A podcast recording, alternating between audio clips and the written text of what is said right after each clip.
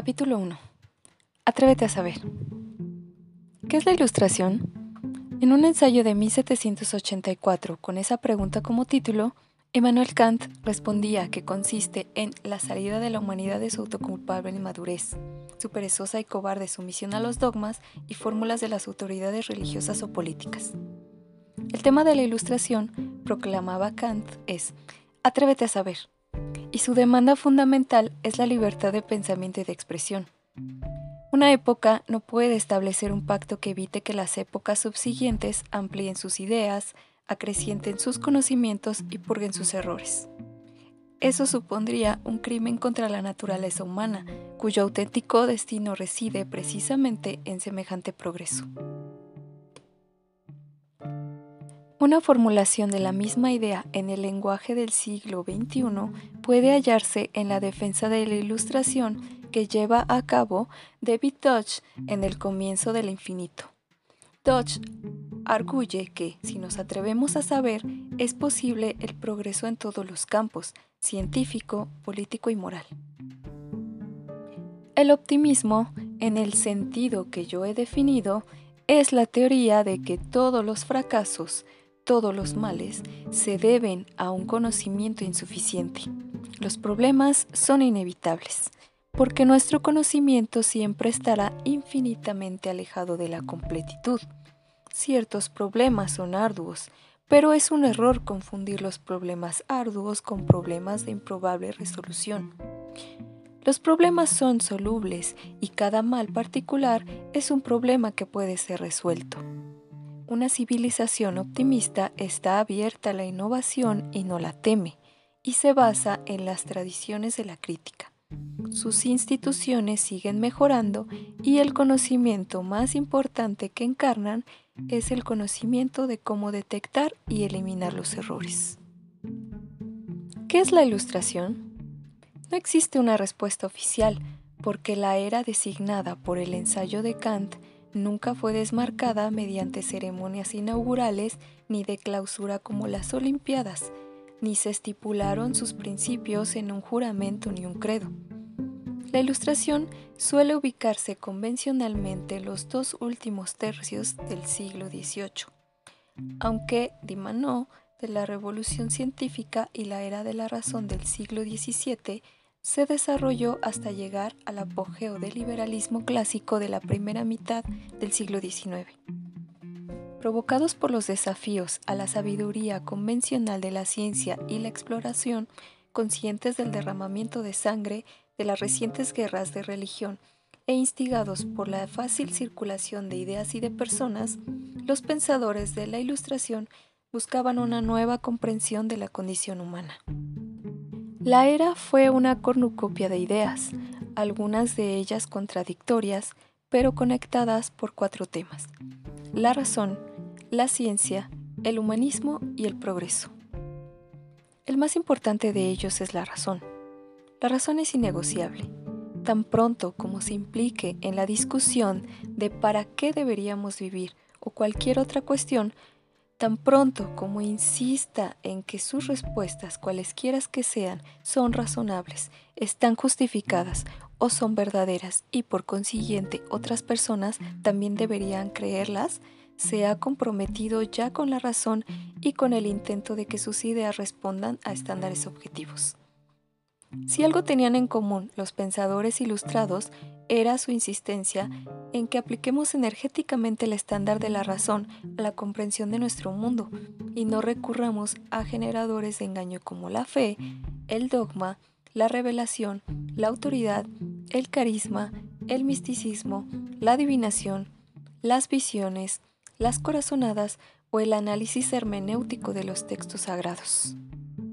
Era la razón la que llevaba a la mayoría era la razón la que llevaba a la mayoría de los pensadores ilustrados a repudiar la creencia en un Dios antropomórfico que se interesaba por los asuntos humanos. La aplicación de la razón revelaba que los relatos de milagros eran dudosos, que los autores de libros sagrados eran sumamente humanos, que los acontecimientos naturales se desarrollaban sin tener en cuenta el bienestar humano y que las diferentes culturas creían en deidades mutuamente incompatibles. ninguna de las cuales tenía menos probabilidades que las demás en ser frutos de la imaginación. Como escribió Montesquieu, si los triángulos tuvieran un dios, le darían tres lados. A pesar de todo, no todos los pensadores ilustrados eran ateos. Algunos eran deístas en lugar de teístas. Pensaban que Dios puso en marcha el universo y luego se retiró, permitiéndole desplegarse conforme las leyes de la naturaleza. Otros eran panteístas, que usaban el término Dios como sinónimo de las leyes de la naturaleza. Pero eran pocos los que apelaban al Dios de las Sagradas Escrituras, el Dios legislador que obraba milagros y que había engendrado a su Hijo. Muchos autores actuales confunden la defensa ilustrada de la razón con la tesis inverosímil de que los humanos son agentes perfectamente racionales. Nada podría estar más alejado de la realidad histórica. Pensadores como Kant, Baruch Spinoza, Thomas Hobbes, David Hume o Adam Smith eran psicólogos inquisitivos y plenamente conscientes de nuestras pasiones y debilidades irracionales insistían en que solo desafiando las fuentes comunes de la insensatez podíamos confiar en derrotarlas. La aplicación deliberada de la razón era precisamente porque nuestros hábitos de pensamiento comunes no son del todo razonables.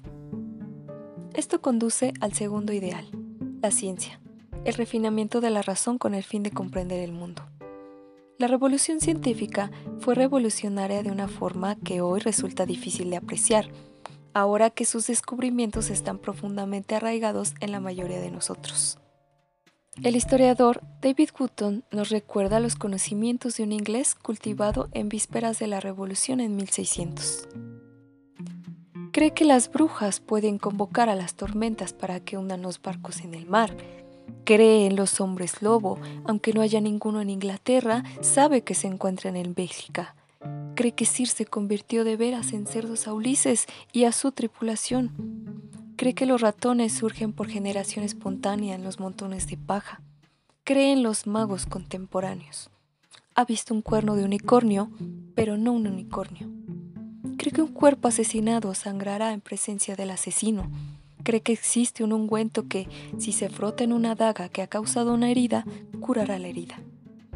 Cree que forma, el color la textura de una planta, cree que la forma, el color y la textura de una planta pueden ser claves para conocer su efectividad como medicina, porque Dios diseñó la naturaleza para que fuese implementada por los humanos. Cree que es posible convertir el metal común en oro, aunque duda de que alguien sepa cómo hacerlo. Cree que la naturaleza aborrece el vacío. Cree que el arco iris es un signo de Dios y que los cometas presagian el mal. Cree que los sueños predicen el futuro si sabemos interpretarlos. Cree, por supuesto, que la Tierra está quieta y el Sol y las estrellas giran a su alrededor una vez cada 24 horas. Un siglo y un tercio después, un descendiente culto de este inglés no creería ninguna de estas cosas. Era una vía de escape no solo de la ignorancia, sino del terror. El sociólogo Robert Scott observa que en la Edad Media la creencia de que una fuerza exterior controlaba la vida cotidiana contribuía a una suerte de paranoia colectiva. Tormentas, truenos, relámpagos, ráfagas de viento, eclipses solares o lunares, olas de frío, periodos de sequía y terremotos se consideraban signos y señales del descontento de Dios. En consecuencia, los duendes del miedo moraban en todos los reinos de la vida. El mar se convirtió en un reino satánico y los bosques estaban poblados por bestias de rapiña, ogros, brujas, demonios y ladrones y asesinos sumamente reales. De noche el mundo también estaba repleto de augurios que presagiaban peligros de toda índole cometas, meteoros, estrellas fugaces, eclipses lunares y aullidos de animales salvajes. Para los pensadores ilustrados, la huida de la ignorancia y la superstición mostraban cuán equivocada podía estar nuestra sabiduría convencional y hasta qué punto los métodos de la ciencia, el escepticismo, el fabilismo, el debate abierto y la comprobación empírica constituyen un paradigma de cómo lograr el conocimiento fiable.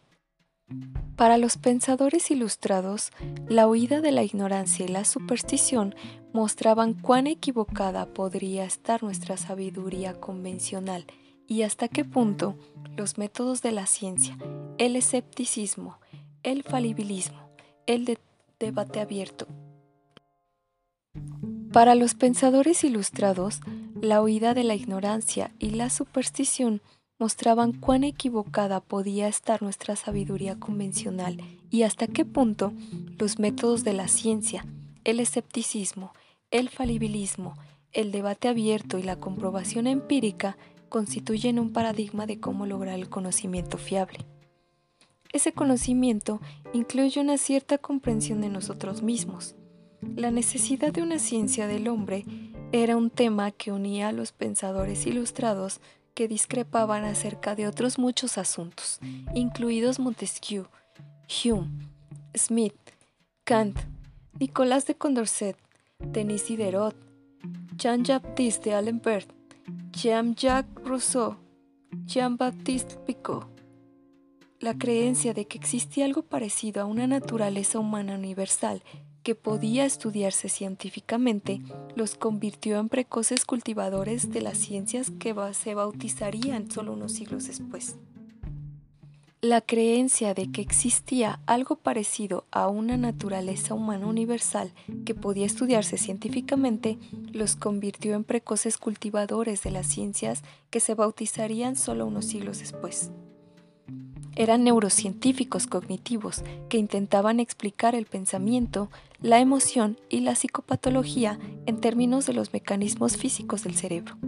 Eran psicólogos evolucionistas que trataban de caracterizar la vida en un estado de naturaleza y de identificar los instintos animales que se hallaban infundidos en nuestro seno. Eran psicólogos sociales que escribían sobre los sentimientos morales que nos unen, las pasiones egoístas que nos dividen y las debilidades de la cortedad de minas que confunden nuestros planes mejor trazados. Y eran antropólogos culturales que explotaban los informes de viajeros y exploradores para recopilar datos sobre todo universales humanos, como sobre la diversidad de usos y costumbres a través de las culturas del mundo. La idea de una naturaleza humana la idea de una naturaleza humana universal nos lleva a un tercer tema, el humanismo. Los pensadores de la era de la razón y la ilustración veían una necesidad apremiante de dotar a la moral de una fundamentación secular, pues estaban atormentados por la memoria histórica de siglos de matanzas religiosas, las cruzadas, la Inquisición, las casas de brujas o las guerras de religión europeas pusieron los cimientos de lo que hoy llamamos humanismo, que privilegia el bienestar de hombres, mujeres y niños individuales por encima de la gloria de la tribu, la raza, la razón o la religión. Son los individuos, no los grupos, los que son sintientes, los que sienten placer y dolor, satisfacción y angustia. Ya se formulase como el objetivo de proporcionar la máxima efectividad ya se formulase como el objetivo de proporcionar la máxima felicidad para el mayor número de personas, ya como un imperativo categórico de tratar a las personas como fines en lugar de como medios. Era la capacidad universal de una persona de sufrir y de prosperar, decían, la que apelaba a nuestra preocupación moral. Afortunadamente, la naturaleza humana nos prepara para responder a esta llamada. Esto se debe a que estamos dotados del sentimiento de compasión, que también llamaban benevolencia, piedad y conmiseración.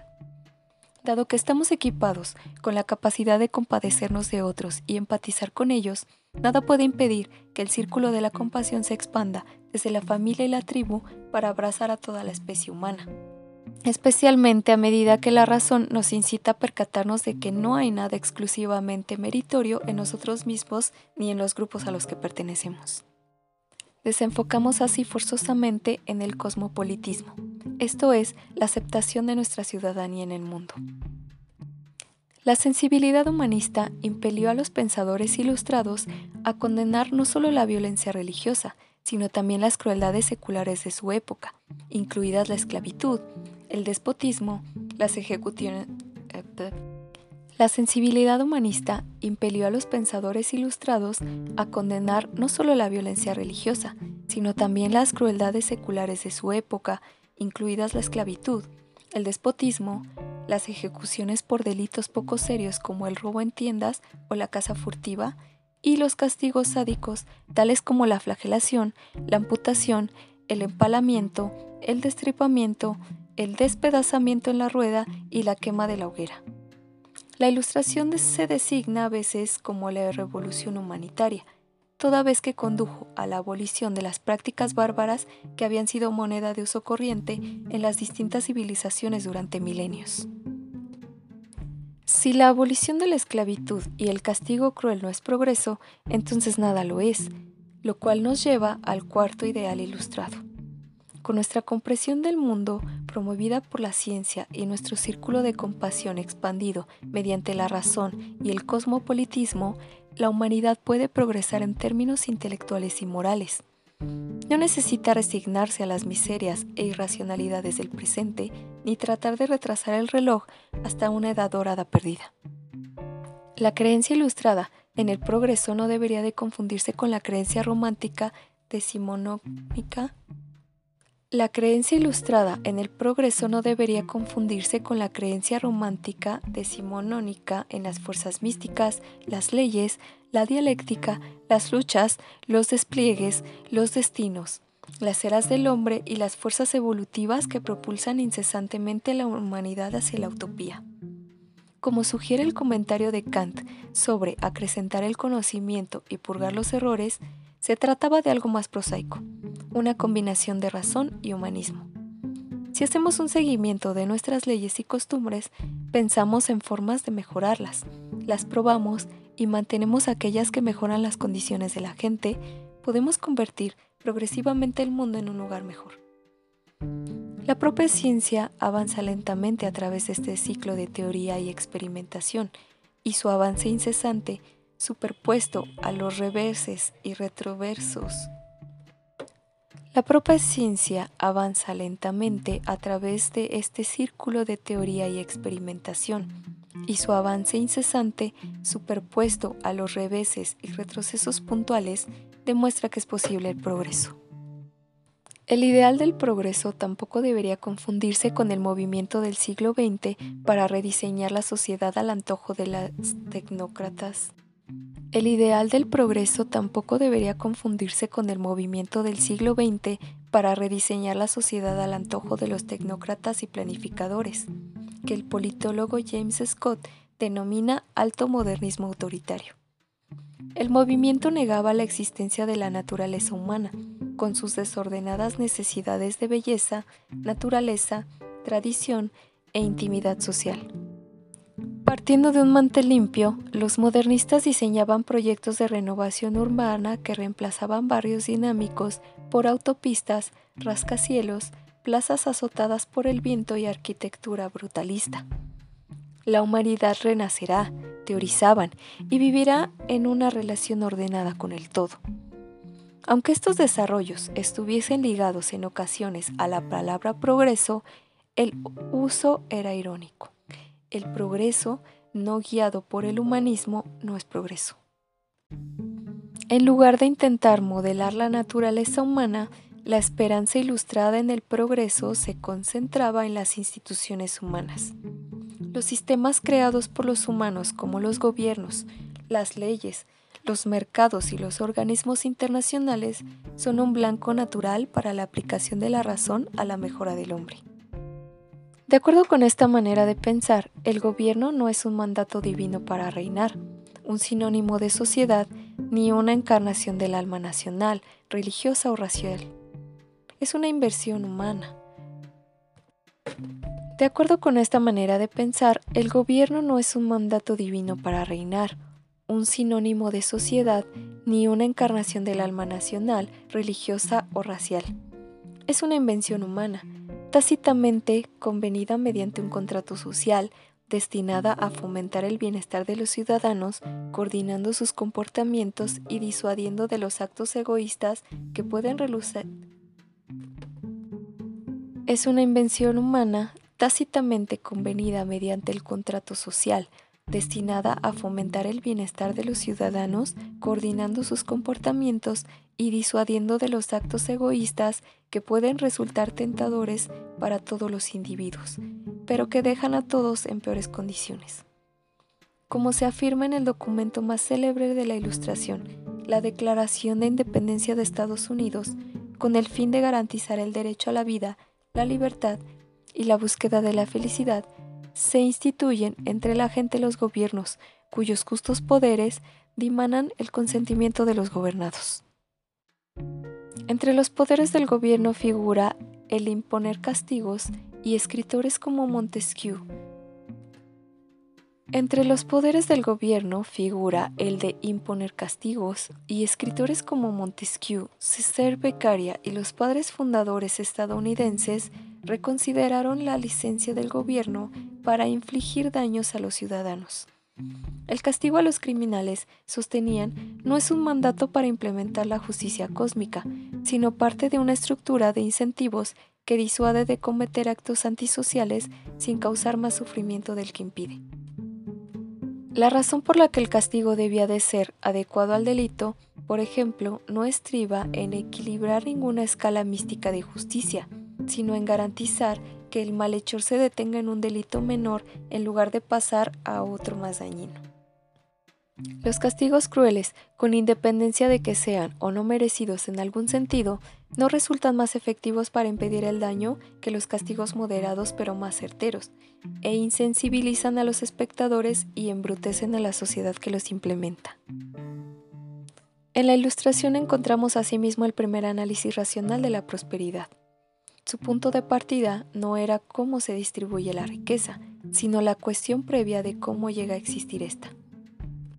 Smith, influido por autores franceses, holandeses y escoceses, observaba que la abundancia de cosas útiles no puede surgir de las manos de un campesino o artesano que trabaja en solitario. Depende de una red de especialistas, cada uno de los cuales aprende a hacer algo del modo más eficiente posible y de que combinen e intercambien los frutos de su ingenio, su destreza y su trabajo.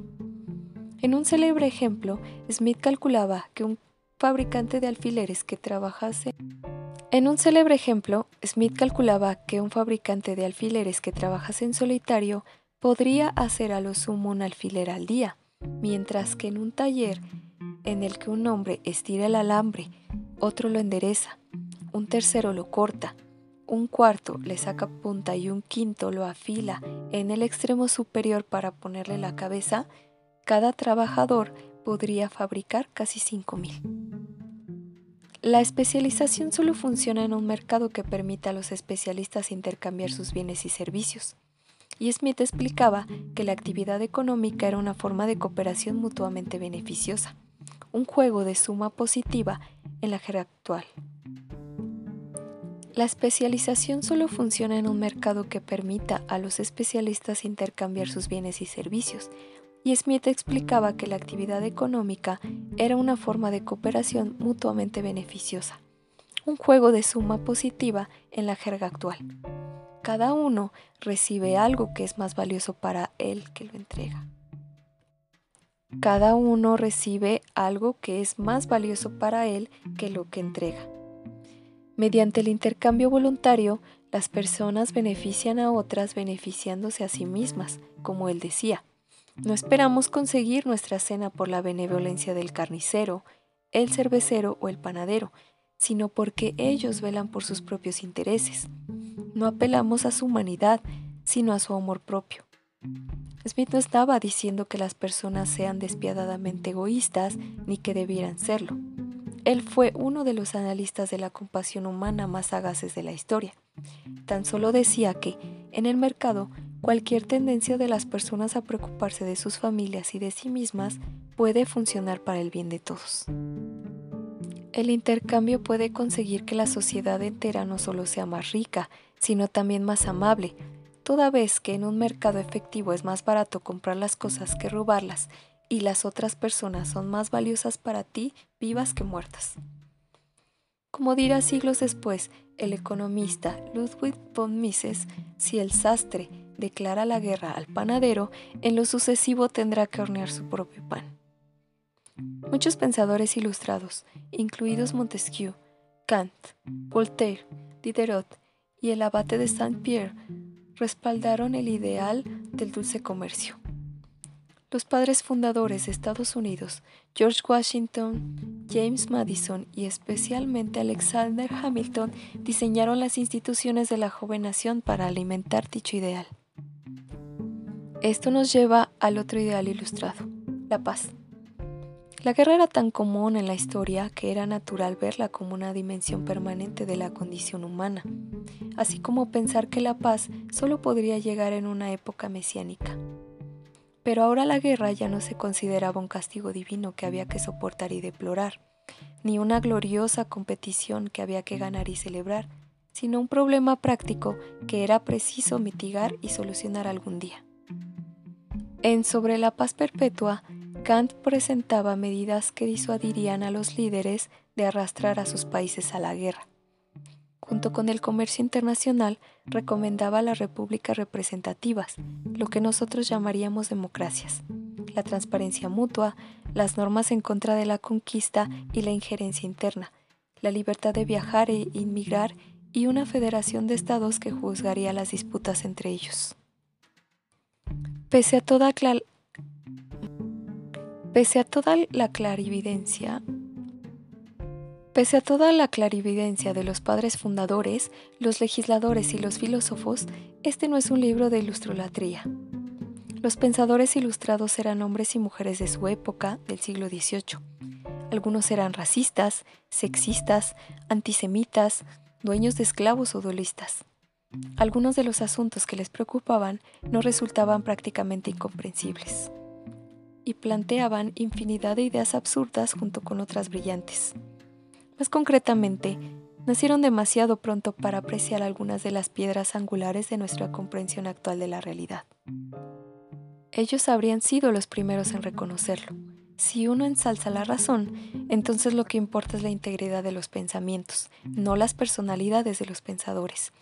Y si uno se compromete con el progreso, no puede presumir de haberlo explicado todo no supone ningún menoscabo de los pensadores ilustrados identificar ciertas ideas cruciales acerca de la condición humana y la naturaleza del progreso que nosotros conocemos y ellos ignoraban. Sugiero que estas ideas son la entropía, la evolución y la información.